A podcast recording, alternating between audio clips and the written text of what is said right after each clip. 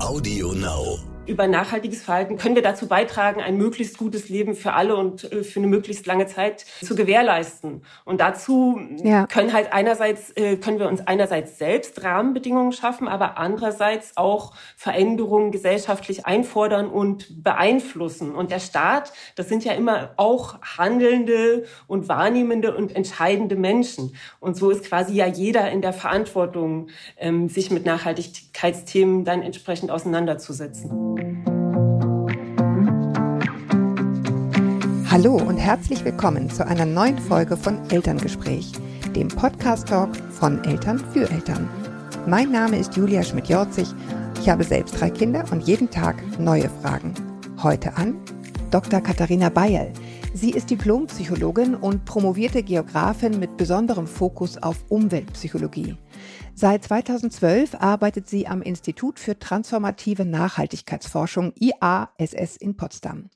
Sie beschäftigt sich damit, wie wir Menschen die gesellschaftlichen und ökologischen Krisen dieser Welt wahrnehmen und warum es uns häufig so schwerfällt, Dinge, die wir eigentlich wissen, in die Tat umzusetzen. Mit ihr will ich heute darüber sprechen, welche Strategien sie in petto hat, mit denen wir unseren inneren Schweinehund überwinden können, um jeden Tag unseren Beitrag für den Erhalt der Umwelt zu leisten. Was hilft uns und was lähmt uns einfach nur oder stürzt uns in Verzweiflung? Reicht Ermunterung, wenn es darum geht, einen echten Verhaltenswandel herbeizuführen? Und wie können wir all das auch auf unsere Kinder anwenden? Wie können wir eine gute Sprache finden, die zu guten Handlungen führt? Denn die Kinder sollen ja verinnerlichen, dass es auch auf ihr Verhalten ankommt. Gleichzeitig aber spüren wir, dass wir sie nicht entmutigen dürfen, indem wir sie mit schlechten Nachrichten überfordern. Aber wie dann? Und wie ermutigen wir uns auch selbst? Und reicht Sprache? Hallo, willkommen, Frau Dr. Bayerl. Viele Fragen. Ja, hallo. Wir schichten die jetzt ab.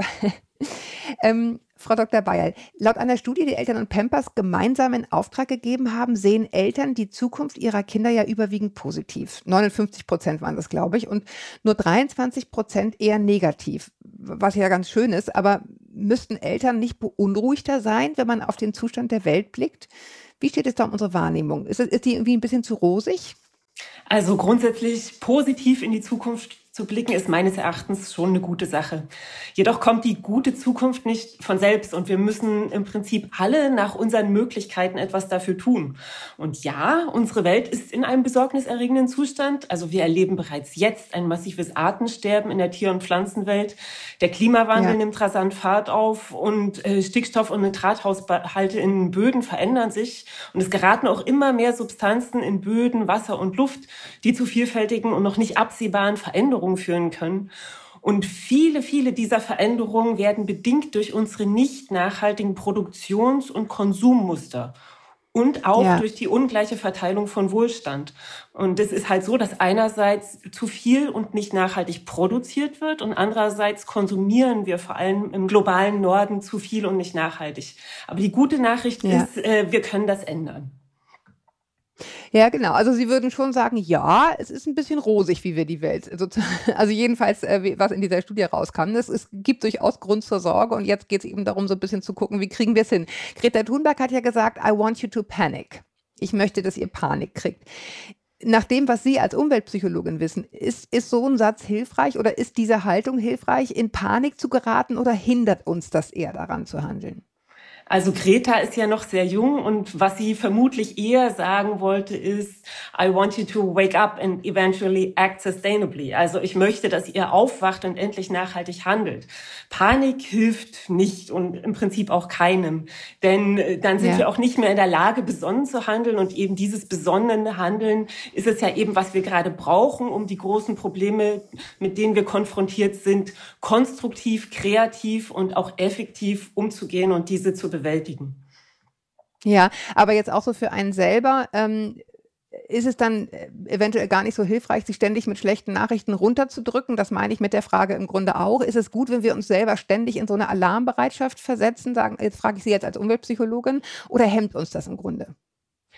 Also es ist schon grundsätzlich ähm, wichtig, sich der Probleme bewusst zu sein. Und es ist auch wichtig, dass ja, diese Probleme ja. kommuniziert werden. Aber es ist eben auch wichtig, das zu kommunizieren, dass jeder dazu beitragen kann und muss, die auch zu lösen. Denn nur Probleme ja. zu beschreiben und damit Panik im Prinzip zu wecken, das kann zu Überwältigung führen. Und daher ist es eben notwendig, immer auch effektive Handlungsoptionen mit anzubieten, um eben mit den Problemen umzugehen umzugehen. Ja. Welche Rolle spielt nach Ihrem Wissen da die Kommunikation? Also das ist ja letztendlich das, was sozusagen, was, was, die, was die Politiker sagen, was Umweltgruppen sagen.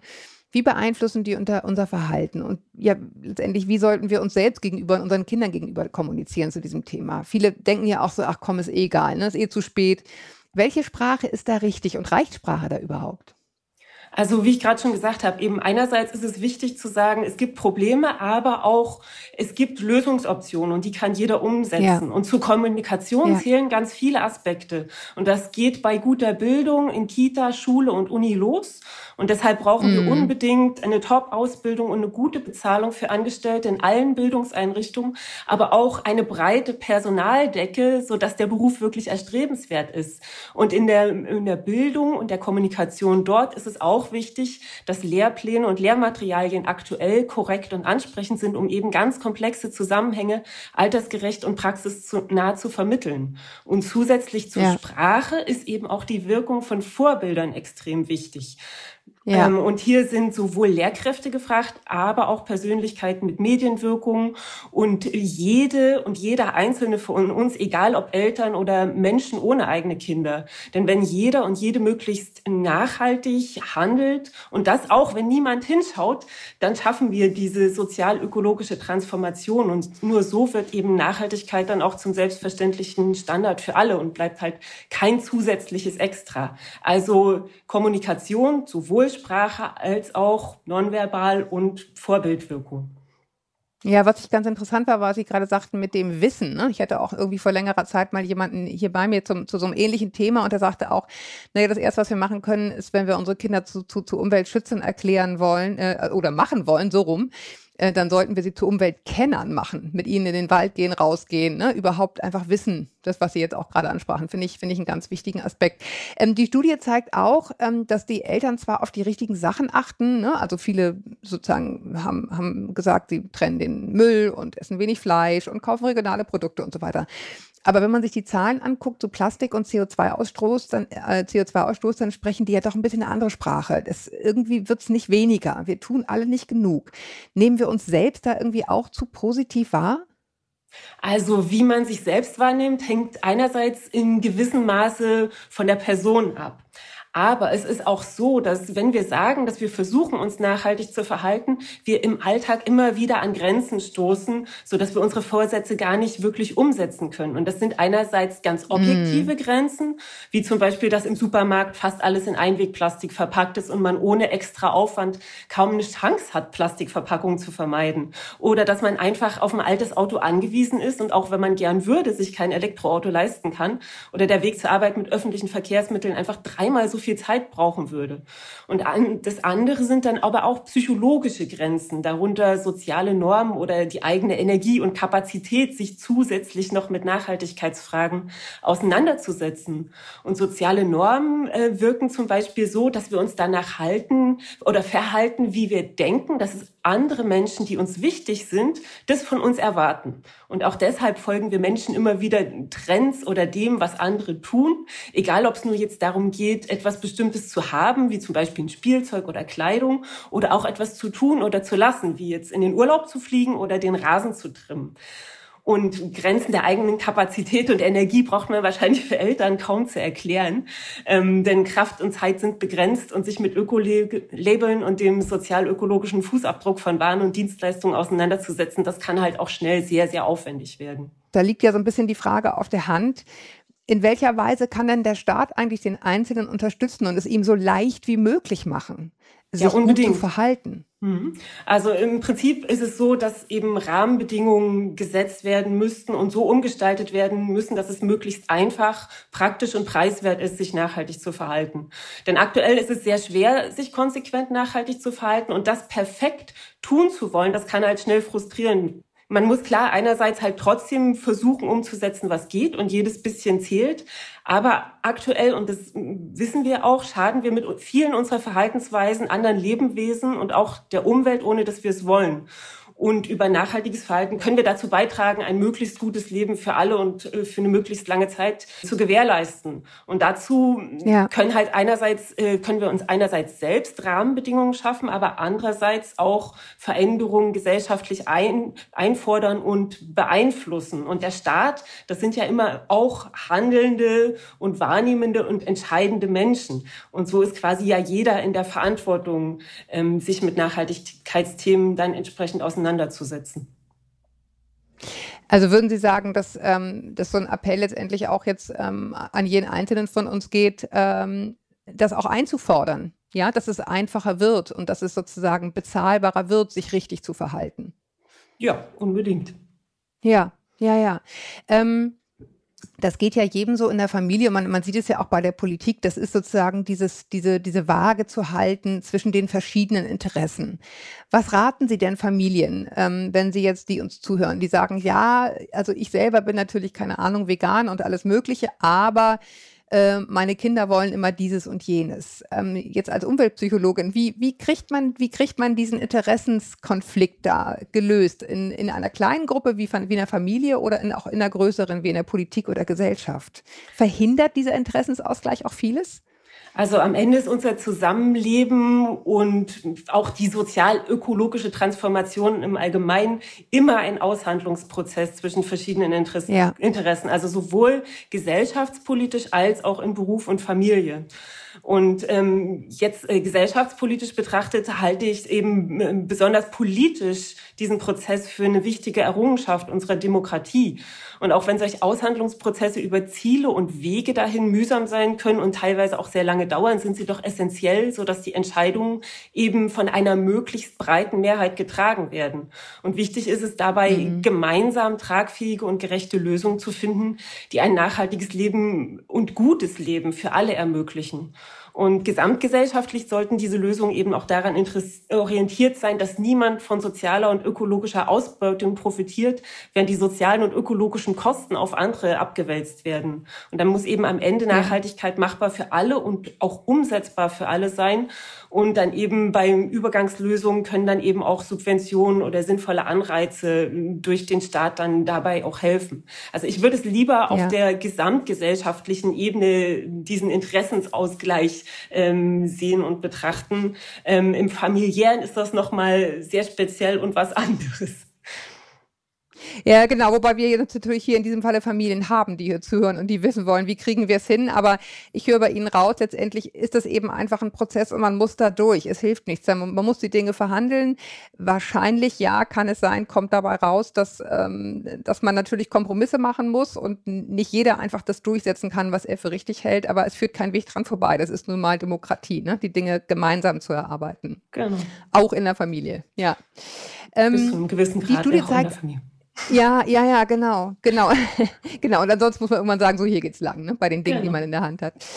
Ähm, die Studie zeigt ja auch, werdende Eltern, also fand ich wirklich interessant, diesen Unterschied. Werdende Eltern, also die, die sozusagen noch nicht sind, ähm, haben äh, bei den Fragen, die wir da gestellt haben, großen Wert darauf zum Beispiel gelegt, dass Windeln nachhaltig sind. Und dann mhm. konnte man sozusagen beobachten, ähm, je älter die Kinder wurden, ähm, desto mehr haben Eltern das so ein bisschen in den Hintergrund gerückt.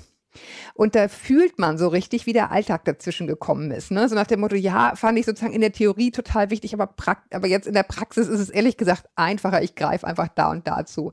Wie, wie, wie schaffen wir es, ähm, dass wir im Alltag auch unseren Werten treu bleiben?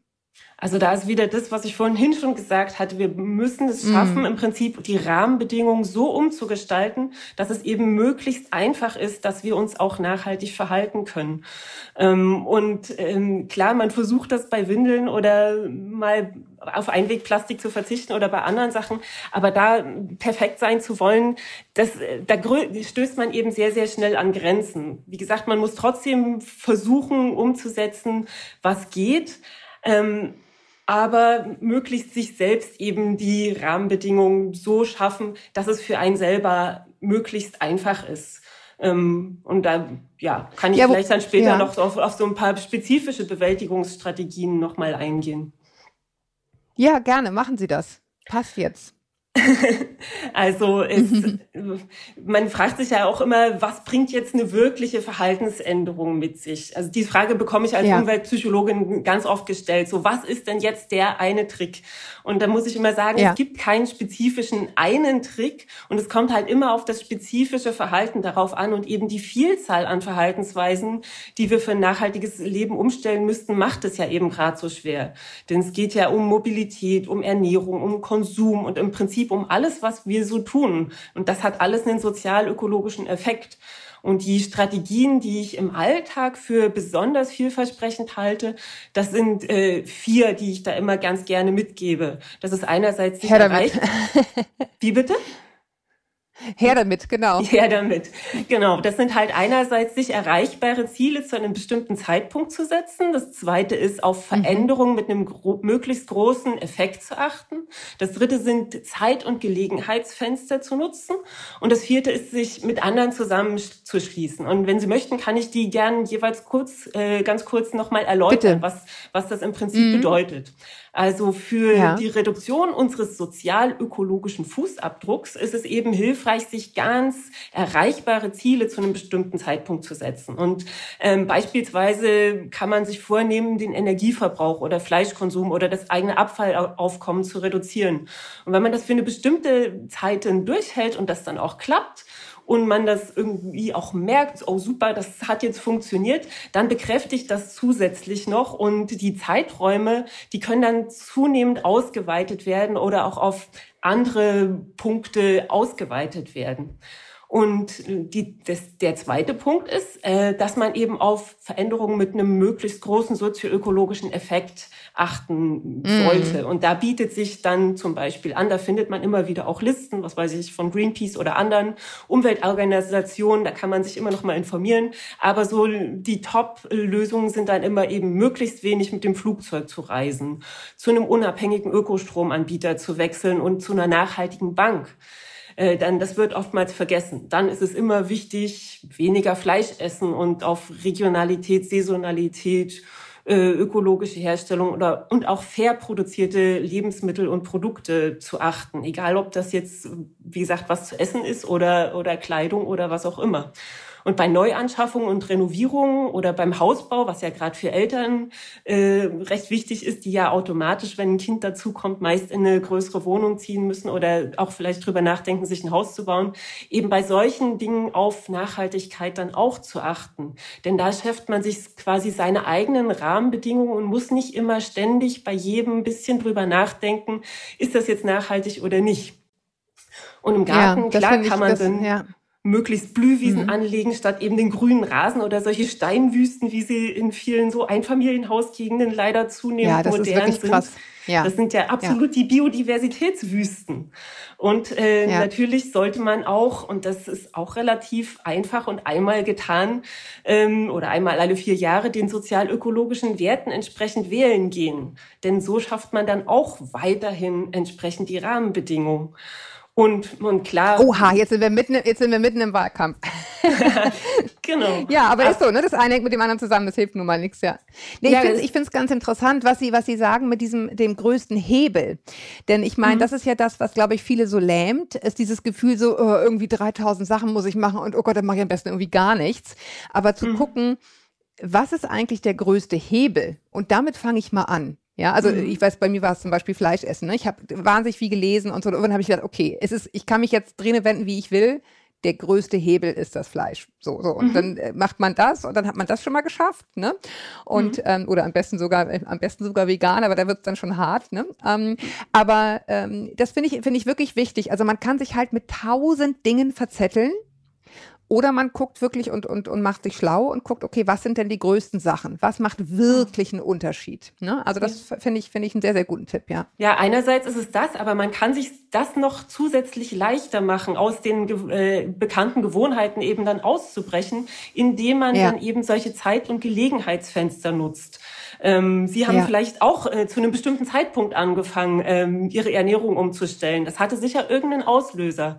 Aber sonst äh, mhm. solche Gelegenheitsfenster für äh, sind immer mal ganz gut ein Umzug oder eine Renovierung oder ein Jobwechsel oder Heirat oder ja, ja. wenn ein Kind dazu kommt oder was auch immer. Ähm, da kann man entweder halt den Energieanbieter wechseln oder die Einkaufsstätte umstellen oder überlegen, so, wie komme ich denn jetzt okay. von der neuen Wohnung aus zur mhm. Arbeit und äh, dass ich mir da quasi gleich meine Gewohnheit anders einschleife. Oder was weiß ich, wenn ich jetzt mhm. heirate oder ein Kind bekomme, kann man zum Beispiel überlegen, okay, ich brauche sowieso ein neues Konto, kann ich das nicht gleich bei einer nachhaltigen Bank machen? Ähm, und ähm, ja, nicht alltäglich. Jetzt muss ich mal einmal einhaken. Unbedingt. Ich muss mal einmal einhaken, weil das, ja, weil ich das nicht genau weiß. Also was, was ist denn genau eine nachhaltige Bank? Inwiefern ist die nachhaltig im Gegensatz zu einer Bank, die nicht nachhaltig ist? Also die eine nachhaltige Bank schaut ähm, nochmal ganz spezifisch hin, an wen sie Kredite vergibt. Weil eine Bank hat mhm. ja immer relativ viel Geld von den ganzen Anlegern und lebt ja quasi mhm. über Kreditgeschäfte. Und die nachhaltigen mhm. Banken, die ich so kenne, die sind darin ganz transparent. Die veröffentlichen das auch, wem sie wie viel im Jahr oder über einen gewissen Zeitraum an Geld ähm, geben, die investieren mhm. ganz spezifisch nicht in nicht nachhaltige ähm, Unternehmen und auch nicht in Aha, fossile okay. Energien, nicht in Waffenindustrie, nicht in unethische Dinge, sondern gucken sich eben ganz genau das an, wem geben sie Geld und stellen dann zum Beispiel auch so in Mitgliederzeitschriften dann immer wieder mal diese Projekte vor, so dass man dann auch noch mal bessere Ideen davon bekommt, was passiert denn eigentlich mit meinem Geld. Ähm, wir haben jetzt über so viele schwere Dinge auch gesprochen und Dinge, die man tun sollte. Was macht Ihnen denn Hoffnung mit all Ihrem Wissen? Also Hoffnung macht mir vor allem, dass Nachhaltigkeitsthemen immer mehr in der Gesellschaft ankommen. Und eben dadurch verändert sich dann auch schrittweise das Angebot an Waren und Dienstleistungen, aber auch die politischen Rahmenbedingungen, wie wir jetzt gerade eben immer mehr spüren. Und so kommt Nachhaltigkeit schrittweise eben auch heraus aus der Nische und wird zunehmend zum erstrebenswerten Standard.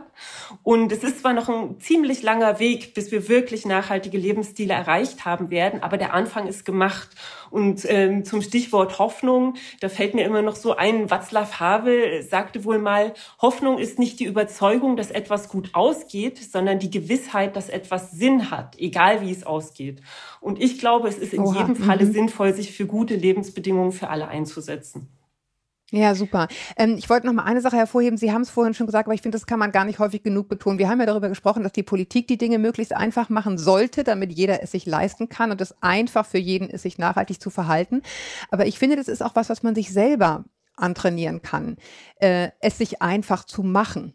Ne? Also ich, ähm, Sie haben vorhin angesprochen, sozusagen die, die, ähm, die Suche oder die Frage nach dem Wohnort. Wo wohne ich eigentlich? Ja, gut, wenn ich natürlich an einen Ort ziehe, an dem der ÖPNV total furchtbar ist äh, und ich definitiv zwei Autos brauche, dann ist es halt auch gleich sehr, sehr eng. Das ist natürlich auch eine Frage des Geldes, das bin ich mir völlig klar, ne? weil je mehr ÖPNV in der Nähe ist, desto teurer wird die Sache. Aber ich habe zum Beispiel neulich eine, äh, eine Hörerin hier bei mir im Podcast gehabt, die lebt eben ohne Auto, weil die sehr bewusst und spart wahnsinnig viel Geld damit, äh, weil sie sehr bewusst in einen Ort gezogen ist, der zwar ein Kaff ist, wo man jetzt nicht schick Yoga machen kann oder irgendwie sowas, sondern halt im Ort die Gymnastik mit, äh, mit den, äh, weiß ich nicht, Muttis macht. Ähm, aber sie, ähm, sie hat eben von vornherein sozusagen diesen Pfeil, diesen Pfahl eingeschlagen ne, und hat gesagt, ich ziehe hier mit Absicht hin, damit ich auf das Auto verzichten kann. Das finde ich auch ganz interessant. Also wie kann man es sich selber leicht machen? Mal abgesehen davon, dass der Staat einem dabei helfen sollte. Ne? Jo. Ähm, ich, finde die Frage, ähm, die mich auch nochmal interessiert und die ja auch viele bewegt. Ähm, ich habe mal ein Interview gehört mit einer, ich habe leider ihren Namen vergessen, einer Professorin aus Oxford, die in einem Interview gesagt hat, ja, der Einzelne sozusagen kann sowieso nichts machen, solange wir nicht unsere gesamte Produktion umstellen auf nachhaltige Rohstoffe, bringt das eh alles nichts. Wahrscheinlich hat sie, kann ich nicht beurteilen, recht gehabt, aber ich fand es trotzdem absolut fahrlässig, das zu sagen. Ähm, äh, dennoch ist die Frage ja immer wieder im Raum. Ist unsere Verbrauchermacht eigentlich wirklich so groß, dass unser Verhalten, was ich wo kaufe, so einen Unterschied macht? Also ich halte den Einfluss von Verbrauchern und Verbraucherinnen definitiv für erheblich, auch wenn es letztendlich natürlich immer eine Kombination von Produktion, Konsum und den Rahmenbedingungen ist, die da entscheidet. Ja. Aber das Angebot ja. an Waren und Dienstleistungen ist ja nicht Gott gegeben, sondern von Menschen gemacht und von Menschen auch konsumiert. Und deshalb können wir das als Menschen auch ändern. Und wir können halt uns entscheiden, etwas zu kaufen oder liegen zu lassen. Und das sowohl privat, aber auch zum Beispiel bei der Beschaffung in Institutionen oder Betrieben. Und sicher hm. sind wir dabei an bestimmte Bedingungen gebunden, wie zum Beispiel die Wahl des günstigsten Angebots oder Dienstreiseregelungen. Aber vor allem in Institutionen können doch solche Regeln dann auch angepasst werden äh, und zum Beispiel an Gemeinwohlansätzen orientiert sein, so dass zum Beispiel bei Vergabeprozessen eben nicht nur der Preis eine Rolle spielt, sondern auch inwiefern ein Anbieter sozial und ökologisch nachhaltig ist. Und äh, mhm. deswegen kann meines Erachtens jeder Mensch in den verschiedenen Rollen, die er so hat, egal ob als Privatperson oder im Beruf eben einen Unterschied machen, auch in dem, was gekauft wird oder eben auch nicht gekauft wird, definitiv. Ja. das finde ich nochmal ganz interessant, dass Sie das sagen. Man ist ja nicht nur eine Privatperson, sondern man ist vielleicht auch Einkäufer bei so und so. Äh, und da dann auch sozusagen nochmal zu sagen, lass uns nochmal nachdenken, wie kriegen wir es nachhaltig hin? Ja, in der Tat, man hat mehrere Rollen inne. Ne? Ähm, wir haben ja gerade dieses, dieses äh, Urteil, dieses bahnbrechende Urteil in Karlsruhe gehabt, wo dann Politiker, die sozusagen ähm, eigentlich dieses Klimagesetz selbst gemacht hatten, dachten, ach Mensch, super, dass uns noch mal jemand darauf aufmerksam macht, dass es nicht, dass es nicht ausreicht. Ähm, und auf einmal sozusagen wird ähm, gerade heute, wo wir dieses Interview führen, daran noch mal geschraubt. Ähm, Inwieweit gleicht das auch unserem eigenen Verhalten? Helfen manchmal so äußere Zwänge, uns, uns richtig zu handeln als Privatpersonen? Ja, unbedingt. Also wenn es eben uns die äußeren Bedingungen leicht machen, äh, und das hoffe ich, das ist auch schon in meinen vorhergehenden Antworten so ein bisschen rübergekommen, wenn wir es uns ja, leicht machen, ja äh, nachhaltig zu handeln, dann setzen wir nachhaltiges Verhalten auch eher um. Und das ist egal, ob es politisch ist, weil die Politik jetzt eben den Druck spürt und merkt, okay, das ist jetzt ein gutes Zeitfenster, so ein Gesetz eben auch besser durchzusetzen. Oder eben auch im Beruf oder privat. Also nachhaltiges Verhalten muss so leicht wie möglich sein. Jetzt ähm, vielfach spielt ja auch in diesen Foren, in denen ich mich da irgendwie auch tummel, dann die immer die Frage, ist eigentlich Verzicht die richtige Antwort. Also der Verzicht des Einzelnen, was ich alles möglichst am allerbesten nicht kaufe, was ich am allerbesten nicht erwerbe, was ich am allerbesten nicht äh, horte. Ähm, oder würden Sie jetzt mit Ihrer Kenntnis sagen, es ist vor allem auch die Innovation, die uns da also, einen Quantensprung voranbringen wird? Also für mich ist es ganz klar beides. Denn wenn wir überlegen, mhm. worauf wir verzichten würden, also jetzt zum Beispiel auf Billigfleisch von gestressten Tieren, auf pestizidbelastete Lebensmittel, auf Fast Fashion oder eigentlich unnötige Flug- und Dienstreisen, dann ja ganz klar auch Verzicht und darin sehe ich auch eher noch einen Zugewinn als an Lebensqualität, denn eine Selbstkasteiung. Aber klar, es braucht auch Innovation und die werden uns ganz sicher auch bei der sozial-ökologischen Transformation helfen. Und dabei sollten wir aber nicht nur auf technologische Innovation setzen, sondern mhm. meines Erachtens auch auf die Wiederentdeckung bewährter Praktiken, gemeinschaftlicher Wirtschaftsformen und gegebenenfalls auch Überlegungen bezüglich des bedingungslosen Grundeinkommens, sodass Existenzängste und die Notwendigkeit, um jeden Preis Geld zu verdienen, um das Überleben zu sichern, dann eben auch reduziert werden können. Und so können sich dann Menschen eher nochmal überlegen, in welche Tätigkeiten sie ihre Energie stecken möchten und ob sie wirklich 40 Stunden Arbeitswochen brauchen oder ob sie nicht mehr Zeit mit der Familie oder wirklich sinnvollen Tätigkeiten verbringen wollen, zum Beispiel etwas sehr, selber herstellen oder auch etwas reparieren, statt immer nur alles auf die Schnelle neu kaufen zu müssen, um alles irgendwie unter, äh, zu schaffen und alle Bedürfnisse so unter einen Hut zu kriegen. Denn viel mhm. nicht nachhaltiges Verhalten im Konsumbereich und auch viel in der Mobilität entsteht ja durch diese ganze Hetzerei im Alltag und im Beruf. So ist und da es. würde eine ja, Entschleunigung so es, ja. schon ganz viel helfen. Ja, mhm. wobei ich sagen muss, also ich finde äh, gerade so dieses im Alltag äh, Dinge reparieren und nicht neu kaufen ist ein super Beispiel für die Themen, die wir vorhin hatten, äh, nämlich wie leicht wird es einem gemacht. Also ich, ich, ich versuche wirklich nach bestem Wissen und Gewissen immer erst zu reparieren. Das Krasse ist, es ist wahnsinnig teuer das ist mhm. wirklich, jetzt ist für mich ein totales Aha-Erlebnis, weil natürlich der Schneider um die Ecke, der die Jeans zum hundertsten Mal irgendwie gerade ausflickt, ähm, der nimmt natürlich einen deutschen Stundenlohn, was auch völlig richtig ist, ja. Aber in der Folge wäre es hundertmal billiger, zu irgendeinem äh, billigen Modelabel zu gehen und eine Jeans zu kaufen. Und das, also solange das noch so ist, ist es eben wirklich für jede Familie einfach wahnsinnig schwer, das sozusagen zu sagen, ja, egal, ich mache es trotzdem so, ne? Ich gehe trotzdem das Ding reparieren. Äh, und da würde man sich in der Tat einfach mehr, äh, mehr Hilfe von außen sozusagen wünschen, ne? dass das so, dass das einfach bezahlbar genau. ist. Dinge. Und eben Dinge deshalb braucht es eben Deshalb braucht es eben auch mehr Regulierung durch den Staat und ganz klare ja. Anreize und Regeln. Und ähm, die müssen eben an Nachhaltigkeit orientiert sein und nicht nur am Preis. Also beispielsweise kann eben Agrarförderung umgestellt werden, so dass nachhaltige Landwirtschaft besser umsetzbar ist und dann äh, die Produkte auch äh, preiswerter im Prinzip sind, die nachhaltigen. Und die dann eben auch diese Bewirtschaftung dem Artensterben entgegenwirkt und der Bindung, äh, die Bindung der Treibhausgase im Boden halt äh, fördert.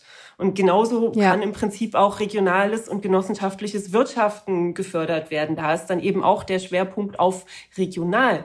Denn dann können wieder weite Transportwege und bestimmte Verpackungen gespart werden und Arbeitsplätze und Wertschöpfungsketten in der Region ja. gestärkt werden. Und insgesamt, ähm, weil Sie gerade auch den Preis ansprachen, sollten meines Erachtens auch mehr gemeinwohlökonomische Ansätze in den Vordergrund rücken. Und das bedeutet im Prinzip, dass Unternehmen in ihrer Gemeinwohlbilanz Pluspunkte für Umweltschutz, faire Löhne und gute Arbeitsbedingungen dann auch erhalten. Und je nachdem, wie gut diese Bilanz ausfällt, sollten diese dann eben auch ähm, Steuervorteile und günstigere Kredite und Vorteile beim öffentlichen Einkauf und Handel bekommen bekommen. Und dadurch würden dann eben auch wieder regionale und sozial- und umweltverträgliche Produkte günstiger. Und es wäre zudem möglich, die Gemeinwohlbilanz auch auf Produkten abzubilden, so dass man eben auch einen positiven Wettbewerb unterstützen kann und nicht nur das äh, preislich günstigste Angebot hat, ähm, was dann unter schlechten sozialen und ökologischen Bedingungen produziert wurde, sondern eben einen positiven Wettbewerb auf danach ausgerichtet, welches Produkt schützt unsere Umwelt und schützt Lebewesen, eingeschlossen ja. Menschen auch. Ja, ich will, ich will das nochmal ganz konkret machen, weil ähm, Ihnen vielleicht klar ist, was äh, oder uns beiden, was wir meinen mit, ähm, mit gemeinschaftlicher äh, sozusagen Produktionsweise auch. Also wir sind zum Beispiel hier als Familie seit kurzem Mitglied in einer sogenannten Solavi. Äh, das will vielleicht nicht mhm. jedem was sagen, aber das ist eine solidarische Landwirtschaft und das ist ein Bauernhof, der nach Biolandkriterien also ähm, produziert. Und ähm, man zahlt, wenn man so will, man kauft einen Ernteanteil im Monat und äh, kann dann halt einmal die Woche die jeweils tagesaktuelle Ernte abholen. Also das, was an dem Tag geerntet wird, entweder in Depots, ne, wo man dann so gemeinschaftlich mhm. hinfährt und zusammen abholt, oder bei uns ist jetzt das Riesenglück, dass das Ding 300 Meter entfernt ist, also so viel zum Thema Einfachheit und man eben wirklich ja. ist es vor Ort produziert und man hat dem Bauern das Risiko abgenommen und gleichzeitig hat man aber auch Zugriff auf diese Güter, egal was ist. Also Lieferkettenprobleme gibt es da nicht, ne? weil das ist direkt mhm. vor der Haustür. Ich wollte ja, einmal so konkret machen für Familien, was man da tun kann. Ne? Es gibt zum genau. Beispiel bei uns im Ort auch einen, auch einen, einen Unverpacktladen. Ja, man muss ein bisschen sein, äh, sein Verhalten umstellen, aber auch ehrlich gesagt nur ein bisschen. Es ist mhm. nicht so schlimm. Und, Man fährt da einmal in der Woche hin und, und, und, nimmt seine Tütchen mit und seine Behälter und gut ist. Ne? Es ist machbar. Ja, und dann bieten ja auch noch ganz viele Märkte, gerade Biomärkte, so kostenloses Foodsharing an. Das ist dann auch immer noch mal besonders preiswert, denn da kann man quasi völlig intakte Lebensmittel, die nicht verkauft wurden, ähm, einfach zu Ladenschluss abholen und mitnehmen. Da gibt's auch ja. so solche Apps, äh, wo man sich dann ähm, da anmelden ja, ja, kann. Ja, genau. Too oder, to go und, oder so ähnlich. Nachhaltigkeit ja. muss halt nicht automatisch teuer sein. Ich meine, die, das beste nachhaltige Verhalten ist im Prinzip die Reduktion von Konsum und die geteilte Nutzung von ähm, Produkten ähm, und die eben auch dann möglichst wieder lokal, ökologisch, regional und fair dann zu haben, wenn die einmal irgendwie angeschafft sind und man die dann teilen kann, ähm, hat man auch noch wieder so ganz anderen Sinn von Gemeinschaft miteinander und das mit dem ja, und das sind ja, sind ja teilweise ganz praktische Dinge, sind ja so ganz praktische Dinge. Ne? Also bei uns in der Straße hat jedes Einfamilienhaus ein Rasenmäher. Genau. Wo man sich fragt, warum? Also eigentlich warum? Wir können ja, einfach überhaupt zwei Rasenmäher für acht Häuser kaufen und gut ist, ne? Das ginge zum Beispiel und dann könnte man ja auch noch mal sich vielleicht austauschen, ob das regelmäßige Rasenmähen denn ökologisch so sinnvoll sowieso. ist oder man nicht sowieso, sowieso ja. dann in der Biodiversitätswüste am Stadtrand dann irgendwie wohnt. Aber ja. vielleicht noch so eine Idee zu der Solavi. Man, äh, es gibt dann halt noch andere Möglichkeiten. Klar, viele kennen noch den klassischen Schrebergarten, aber dann gibt's auch noch solche Initiativen, wo man zum Beispiel ein geteiltes Feld hat. Wenn man zum Beispiel selber ein bisschen gärtnern möchte, ohne jetzt die volle Verantwortung für einen Garten äh, zu übernehmen oder weil ihm das vielleicht sonst zu teuer ist, kann man sich auch so ein Feld teilen und selber Obst und Gemüse anbauen. Und das ist halt nicht nur preiswert, sondern schmeckt auch super. Und die Kinder können da eben auch spielerisch mit, mit einbezogen werden. Und so ist es im Prinzip auch so, dass nachhaltiges Leben insgesamt nicht zwangsläufig teurer ist, ähm, weil man eben eher teilt, eher ja, Sachen in der Gemeinschaft macht und eher regional macht. Jo. Ja, das ist, mehr kann nicht kommen. Das ist richtig. Das ist alles richtig. Genau. Es, also, ich weiß immer, es klingt sozusagen, wenn man sich damit befasst, immer nach viel. Aber ich finde im Endeffekt, wenn man sich einmal auf den Weg macht, deswegen fand ich Ihren Ansatz auch so gut mit erstmal so Ziele setzen, das dann mal durchziehen, mal gucken, ach, guck mal, war gar nicht so schlimm.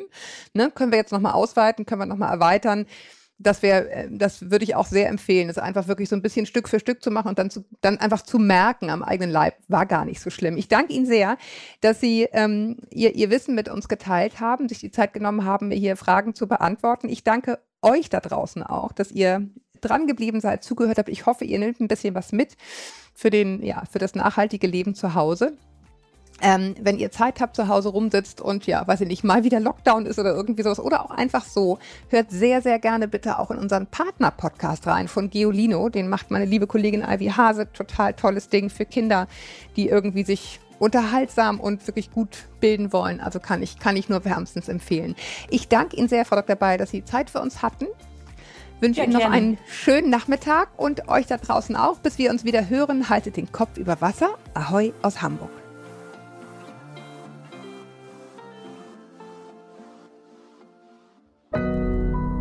Audio Now.